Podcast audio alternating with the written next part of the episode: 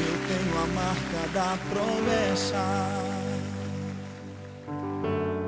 Yeah, yeah. Se tentam destruir-me, zombando da minha fé e até tramam contra mim. meus poços querem frustrar meus sonhos e me fazer desistir. Mas quem vai apagar o selo que há em mim? A marca da promessa que ele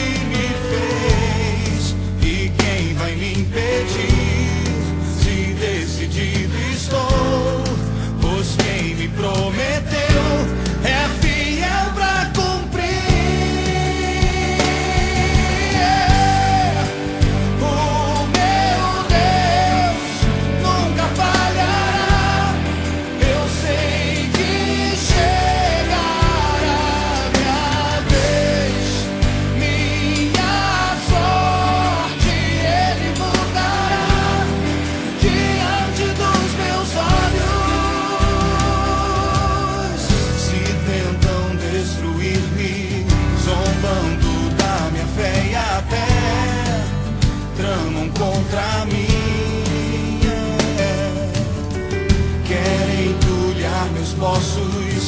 Querem frustrar meus sonhos e me fazer. Mas quem vai apagar?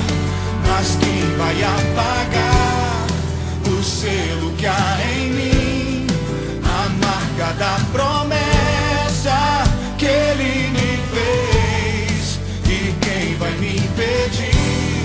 Se decidido estou, pois quem me prometeu.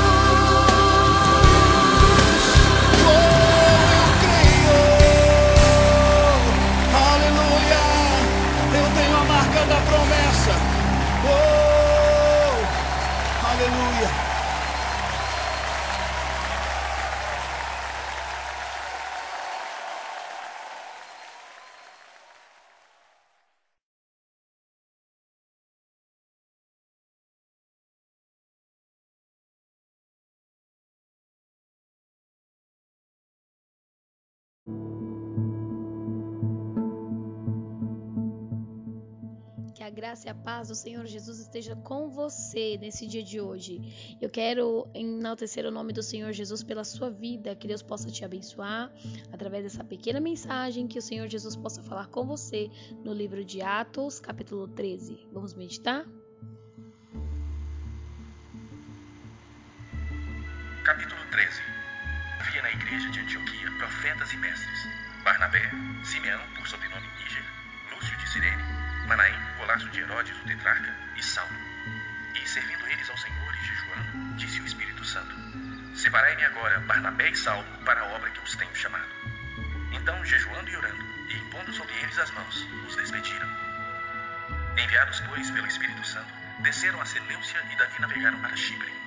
Chegados a Salamina, anunciavam a palavra de Deus nas sinagogas judaicas. Tinham também João como auxiliar. Havendo atravessado toda a ilha até Pafos, encontraram certo judeu mágico falso profeta de nome Bar Jesus, o qual estava com o procônsul Sérgio Paulo, que era um homem inteligente. Este, tendo chamado Barnabé e Saulo, diligenciava para ouvir a palavra de Deus.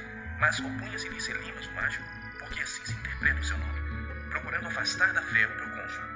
Todavia Saulo, também chamado Paulo, cheio do Espírito Santo, fixando nele os olhos, disse: Ó filho do diabo, cheio de todo engano e de toda malícia, inimigo de toda justiça, não cessarás de perverter os retos caminhos do Senhor? Pois agora, eis aí está sobre ti a mão do Senhor, e ficarás cego, não vendo o sol por algum tempo. No mesmo instante, caiu sobre ele névoa e escuridade, e andando a roda, procurava quem o guiasse pela mão. E então o procônsul, vendo que sucedera, creu maravilhado com a doutrina do Senhor. E navegando de Pafos, Paulo e seus companheiros dirigiram-se a Perge da Panfilha. João, porém, apartando-se deles, voltou para Jerusalém. Mas eles, atravessando de Perge para Antioquia da Pisídia, indo num sábado à sinagoga, assentaram-se. Depois da leitura da lei e dos profetas, os chefes da sinagoga mandaram dizer-lhes: Irmãos, se tendes alguma palavra de exortação para o povo, diz aí. Paulo só até aqui em nome do Senhor Jesus, amém? Quero meditar um pouco nessa palavra, que ela é tão maravilhosa, tá aqui no livro de Atos, capítulo 13. Então aqui nós podemos entender que Saulo, ele inicia aqui a sua primeira viagem missionária, conforme a palavra está dizendo. E após uma reunião com alguns ali na igreja, ele estava ali em Antioquia, estavam ali alguns líderes, e esses líderes estavam em jejum, estavam em oração, estavam buscando a Deus, e por ordem do Espírito Santo de Deus, eles recebem uma orientação. É aqui que eu quero começar essa mensagem. Quando nós estamos em oração, quando nós estamos ali jejuando, quando nós estamos ali fazendo a vontade do Senhor, o Espírito Santo de Deus, ele começa a se manifestar no meio de nós e começa a nos dar direcionamento. Então, esses homens que estavam ali, esses líderes que estavam ali é, buscando a presença de Deus com jejum, com oração, se separando para o, para o Senhor, eles receberam uma ordem. E qual foi a ordem que esses líderes receberam? Receberam uma ordem para separarem a Saulo e Barnabé para uma obra missionária. Então, Saulo e Barnabé, após receberem essa oração imposta, né, através do Espírito Santo por, por, aqueles líderes, eles receberam imposição de mãos e saíram para cumprir a ordenança do Espírito Santo. Ou seja, um ponto de partida. Eles não começaram a fazer a obra de qualquer jeito, não começaram a fazer a obra de qualquer maneira. Em Jeremias 48, 10 diz assim: Maldito aquele que fizer a obra do Senhor relaxadamente. Então eles tiveram um ponto de partida. Eles começaram de um lugar, de uma raiz, de uma base, de uma liderança. Então, as coisas de Deus, ela sempre vai iniciar em um ponto de partida. Então eles estavam debaixo de uma liderança, primeiro do Pai, do Filho e do Espírito Santo, e depois dos líderes da igreja. Então é necessário existir uma raiz, uma base, um alicerce para que uma obra seja iniciada. Nos dias de hoje, nós vemos por aí muitas igrejas sendo abertas, muitos templos sendo abertos, mas muitas das vezes sem uma base, muitas das vezes sem uma estrutura, aonde logo elas entram em ruína, aonde logo elas entram em colapso. Então, neste caso aqui, nós temos uma boa referência. Saulo e Barnabé não começaram seu ministério de qualquer maneira. Após Saulo ter tido encontro com o Senhor Jesus Cristo, ter passado por algum, algumas situações, ter tido aprendizado com o Senhor Jesus, ter ali conversado com alguns discípulos a respeito de Cristo, ele ali depois ele foi pedir orientação, foi pedir conselho, ele foi buscar ali através de líderes o que? Uma junção e ali Deus através do Espírito Santo de Deus, o Senhor derramou sobre eles a graça, o Senhor derramou sobre eles ali a presença de Deus e Deus ele deu o aval para que eles pudessem começar a obra. Mas eles tiveram que ser é, se reunir, tiveram que ter imposição de mão de uma liderança, segundo a vontade de Deus, para que pudessem fazer a boa obra. Tem muitos que se consagram por si, tem muitos que derramam óleo na sua cabeça. Muitas das vezes não foi nem um líder, foi a pessoa que se consagrou por si mesmo. E nós temos que ter uma base bíblica, tem que ter um ponto de referência. Então eles foram incumbidos a levar as boas novas sobre o reino de Deus e a muitos eram judeus, só que eram judeus muitas das vezes sem discernimento e também alguns gentios que eram pagãos, pagãos que nós sabemos que é aquelas pessoas que adoravam outros deuses, que faziam oferenda a outros deuses. Então, é, Deus, ele muitas das vezes ele quer nos levar até pessoas que ainda não conhecem a Cristo para ser salva. Ele também ele quer nos conduzir como instrumento a muitos que acreditam ser salvos, mas muitas das vezes não conseguem se apartar do pecado. Né? No caso de alguns judeus, é muita incredulidade que havia no meio deles. Eles estavam ali achando que estavam servindo a Deus, mas estavam de engano. Por quê? Porque muitos eram incrédulos, muitos ainda estavam não sendo mais nem judeus, mas já estavam agindo com as mesmas práticas dos pagãos, servindo a outros deuses, fazendo oferenda a outros deuses, desprezando o Deus de Moisés. Então, Paulo e Barnabé, eles se deparam no capítulo 3, aqui no versículo 5, quando eles chegam ali em Chifre, eles vão ali para Salamina e ali eles começam a ministrar a palavra de Deus nas sinagogas dos judeus. E ali eles acabam encontrando até quem? João. E, e João ali já estava ali cooperando na obra com eles. Sabe o que eu entendo? Eu entendo que assim, que Deus, ele sempre vai enviar alguém para nos ajudar a fazer a obra. Ele sempre vai enviar um cooperador, um ajudador, para que o crescimento da igreja venha acontecer. Então Deus ele nunca vai nos deixar sozinho para fazer a obra, mas Deus sempre vai enviar cooperadores para ajudar no crescimento da igreja de Cristo. No livro de Mateus, capítulo 9, versículo 38, diz assim: Por isso, orai ao Senhor da seara e pedi que ele mande mais trabalhadores para a sua colheita. Eu creio, eu acredito e eu fielmente eu digo essa frase: missão se faz com os pés dos que vão, com os joelhos dos que oram e com as mãos dos que contribuem. Então há um conjunto, há uma parceria, primeiramente com o Pai, com o Filho e com o Espírito Santo, em segundo lugar, com os homens a qual o Espírito de Deus designa aqui na terra para nos ajudar a contribuir para o crescimento da obra. Então, após isso, eles atravessaram a ilha de Pafos e ali eles se depararam com um homem chamado Bar Jesus ou Elimas o Mágico. Vamos ler aqui no versículo 6 no mesmo capítulo de Atos 13, versículo 6, a Bíblia que nós lemos aqui agora, que ouvimos, ele já falou. Mas aqui diz assim: ó, e havendo atravessado a ilha de Pafos, acharam um certo judeu mágico, falso profeta chamado Bar Jesus o qual estava com o procônsul Sérgio Paulo, varão prudente. Este, chamando a si Barnabé e Saulo, procuravam muito ouvir a palavra de Deus, mas resistia-lhes Elimas o encantador, porque assim se interpreta o seu nome, procurando apartar da fé o procônsul.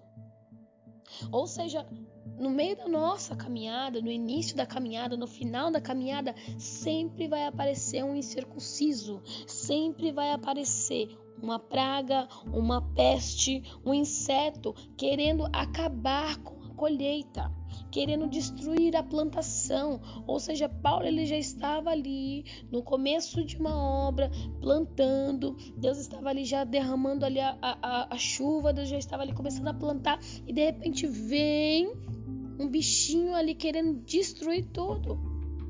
Então nós temos que estar vigilantes quanto a isso e ficar atentos nesses momentos. Por isso que a Bíblia diz que aquele que é espiritual entende das coisas do espírito, mas aquele que é carnal só entende das coisas da carne.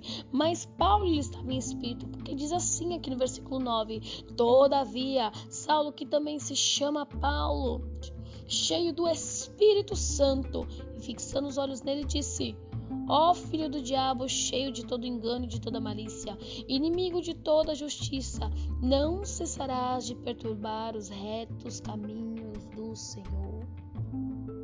A Bíblia diz que a luta não é contra a carne, não é contra o sangue, mas sim contra os principados e contra as potestades. Nesse momento, o Espírito Santo de Deus deu discernimento para Paulo entender que o que estava por trás daquele homem era o próprio inimigo que veio para trazer engano e discórdia, que veio para trazer conflitos no meio deles. Então ali Deus dá uma autoridade para Paulo e Paulo, cheio do Espírito Santo, diz: Eis aí, pois agora contra ti a mão do Senhor e ficará cego, sem ver o sol por algum tempo. No mesmo instante, a escuridão e as trevas caíram sobre ele e andando a roda buscava quem o guiasse pela mão ele ficou cego, porque ele foi tentar contra a obra do Senhor.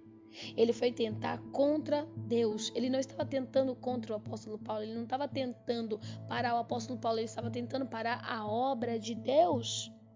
Então, da mesma forma que o Senhor Jesus parou Paulo, parou Saulo no caminho de Damasco, Deus também parou aqui esse cego Elimas. Não sei se depois Deus tirou a escama dos seus olhos, mas aqui ele teve uma lição, porque as coisas não era do jeito que ele queria, nem do jeito que ele achava, mas era do jeito que Deus queria, era do jeito que Deus achava. Então Paulo, cheio do Espírito Santo, ele entendeu que a sua luta ali era espiritual. Olha o que o Senhor está trazendo para nós. Nós temos que entender que muitas das vezes a nossa luta ela é espiritual. Na verdade, na maioria das vezes a nossa luta ela é espiritual. Ali foi travada uma batalha grande naquele momento contra a luz e as trevas. Mas a luz ela sempre vence. Mas o Senhor ele teve que dar discernimento para Paulo. Paulo teve que entender. Muitas das vezes nós temos que buscar o discernimento do Espírito entender o que Deus quer nos mostrar para nós não sermos enganados. Aleluia, glória a Deus. Como eu havia dito, haverá momentos em que nós veremos né, a obra de Deus começar a dar resultado, vai vir um crescimento missionário, vai vir um crescimento da obra, Deus vai começar a trazer, Deus vai começar a operar, vai curar, vai libertar. Só que nós não podemos se esquecer que no meio da seara vem esses bichinhos e tenta destruir a plantação, tenta destruir implantando a semente do mal. Por isso o Senhor fala para nós: acautelai-vos destes, acautelai-vos destes. Vamos ler aqui na palavra em Mateus 13, 24. Mateus 13, 24 diz assim: Jesus lhes contou outra parábola, dizendo: O reino dos céus é como um homem que semeou boa semente em seu campo, mas enquanto todos dormiam, veio o seu inimigo e semeou o joio no meio do trigo e se foi. Quando o trigo brotou e formou espigas, o joio também apareceu. Os servos do dono do campo dirigiram-se a ele e disseram: O senhor não semeou boa semente em seu campo? Então de onde veio o joio? Um inimigo fez isso, respondeu ele. Os servos lhe perguntaram: O senhor quer que vamos tirá-lo? Ele respondeu: Não, porque ao tirar o joio vocês poderão arrancar com ele o trigo. Deixem que cresçam juntos até a colheita. Então direi aos encarregados da colheita: Juntem primeiro o joio e amarrem-no em feixes para ser queimado. Depois junte o trigo e guarde no meu celeiro. O que é de Deus é de Deus, o que é das trevas é das trevas. Ali ele pode estar infiltrado, pode estar no meio, pode estar querendo implantar a sementinha do mal, mas no momento em que Deus se levanta, o mal cai por terra. Glória a Deus, aleluia. O mal cai por terra. Isso tudo é para quê? É para tirar o foco foco da obra, é para tirar o foco da missão, é para tirar a atenção dos missionários, dos líderes, dos servos do Senhor na caminhada. Mas o Espírito Santo ele concede o discernimento para Paulo, para que ele entendesse que o que estava por trás era espiritual. Aleluias. Deus também quer te dar discernimento. Deus também quer te dar sabedoria para você tomar as decisões certas, para você fazer o que é correto diante de uma situação, diante de uma tomada de decisão. Deus, ele quer te dar discernimento espiritual para você fazer aquilo conforme a vontade do Senhor e não deixar que o inimigo implante semente do mal, implante insetos do mal no seu campo, não. Aleluia. Então, após isso, através de um discurso de Paulo, que a gente já chega aqui no versículo 13 do capítulo 13, através de um discurso ali do apóstolo Paulo, ele traz uma palavra de consolo para o povo que estava ali em Pisídia. O povo precisava ouvir uma palavra, o povo precisava ouvir a verdade, o povo precisava entender o caminho. Era um povo que estava perdido, era um povo que estava sem direção. Mas Deus deu a Paulo sabedoria na palavra para trazer uma palavra de consolo para aquele povo. E Paulo começa a ministrar e ele começa a pregar desde lá do começo da, da Bíblia e vai até o final e começa a falar de uma forma espetacular, aonde muitos ali se alegram, aonde muitos ali começam a sentir desejo de conhecer ao Deus que Paulo estava pregando, há muitos ali começam a sentir a vontade de estar perto daquele Jesus que Paulo falava tão intensamente. E aqui no versículo 13, no capítulo 13, versículo 48 diz assim: "E os gentios ouvindo isto alegraram-se e glorificavam a palavra do Senhor." e creram todos quantos estavam ordenados para a vida eterna. E a palavra do Senhor se divulgava por toda aquela província. Aleluia! Glória a Deus! Olha que resultado quando ele ouviu a voz de Deus quando o apóstolo Paulo ele recebeu a imposição de mãos, quando o apóstolo Paulo, juntamente com Barnabé, estava orando, estava jejuando, estava buscando ali a aliança com o Espírito Santo de Deus para fazer a obra. Quando ele foi guiado por Deus, ele chegou naquele lugar, teve impedimento, teve barreira, mas eles foram, eles pregaram e o nome do Senhor Jesus foi glorificado. E houve alegria naquele lugar, houve salvação, houve libertação. É isso que Deus quer fazer neste tempo. Deus quer usar a mim, Deus quer usar você para aonde nós chegarmos, nós levarmos a mensagem de boas novas, pessoas serem restauradas, curadas, libertas e aceitarem a Cristo como seu Salvador para ir morar no céu com Jesus e conosco. Glória a Deus. Você é um desbravador, você é um missionário, você é um servo, você é um fiel do Senhor. Deus te escolheu, Deus nos escolheu para esta missão. Ainda que mesmo assim, depois que eles pregaram essa palavra, teve muitas alegrias, mas veio novamente ali a sementinha do mal, as pestes, ali os insetos tentando acabar novamente ali com a seara.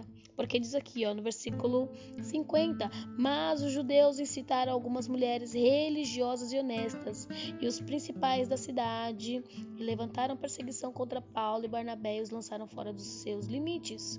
Sacudindo, porém, contra ele o pó dos pés, partiram para Icônio. A missão deles ali já havia se cumprido. Eles fizeram a parte dele.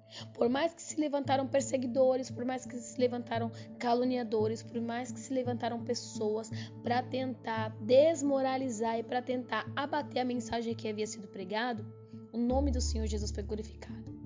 Porque a palavra de Deus ela não volta vazia. A palavra do Senhor ela não volta vazia. Então ali teve resultado. Teve resultado. Isaías 55, 10 a palavra que sair da minha boca não voltará para mim vazia. As promessas do Senhor foi firmada naquele lugar e houve salvação, a ponto deles ficarem alegres, cheios de alegria. Os discípulos ficaram cheios de alegria, cheios do Espírito Santo. Glória a Deus. Tudo o que Deus faz não é em vão, tem um propósito. A sua vida não é em vão, o seu chamado não é em vão, o propósito que Deus tem na tua vida para te usar, para ministrar para outras pessoas não é em vão. Você que está ouvindo essa mensagem também não é em vão. Deus também tem uma grande obra na sua vida. Deus também quer mudar a sua história. Deus também quer tirar de uma visão obscura. Deus também quer te tirar de uma situação a qual você muitas das vezes não encontra solução. Deus ele tem o poder para mudar a tua história. Mas é necessário dar ouvidos à voz de Deus. É necessário você também, que é pregador da palavra de Deus, continuar firme. Não olhar para a direita, não olhar para a esquerda, seguir em frente para o alvo. Não deixar que os obstáculos, que as barreiras, que as dificuldades, que os levantes, que as perseguições venham te parar. Paulo e Barnabé eles foram até o fim e o nome do Senhor foi glorificado. Muitas igrejas foram implantadas, muitas igrejas cresceram, a palavra do Senhor cresceu, o nome de Jesus foi glorificado, pessoas foram libertas e salvas. Porque alguém se levantou e não teve medo de enfrentar a oposição. Deus quer te usar neste tempo nesse tempo de luta, nesse tempo de batalha, nesse tempo de oposição, nesse tempo a qual muitos querem ir contra a palavra de Deus, mas Deus te levantou como mensageiro do Evangelho de Cristo. Louvado e engrandecido seja o nome do Senhor Jesus Cristo. Que o Senhor Jesus te abençoe e te guarde. Que o Senhor Jesus possa fazer com que essa palavra de alguma forma venha ter chegado até a tua vida de uma forma especial e que em algum momento desta mensagem Deus possa ter falado com você e te levantado para boa obra, porque tu és um vaso do Senhor. Deus te abençoe em nome de Jesus.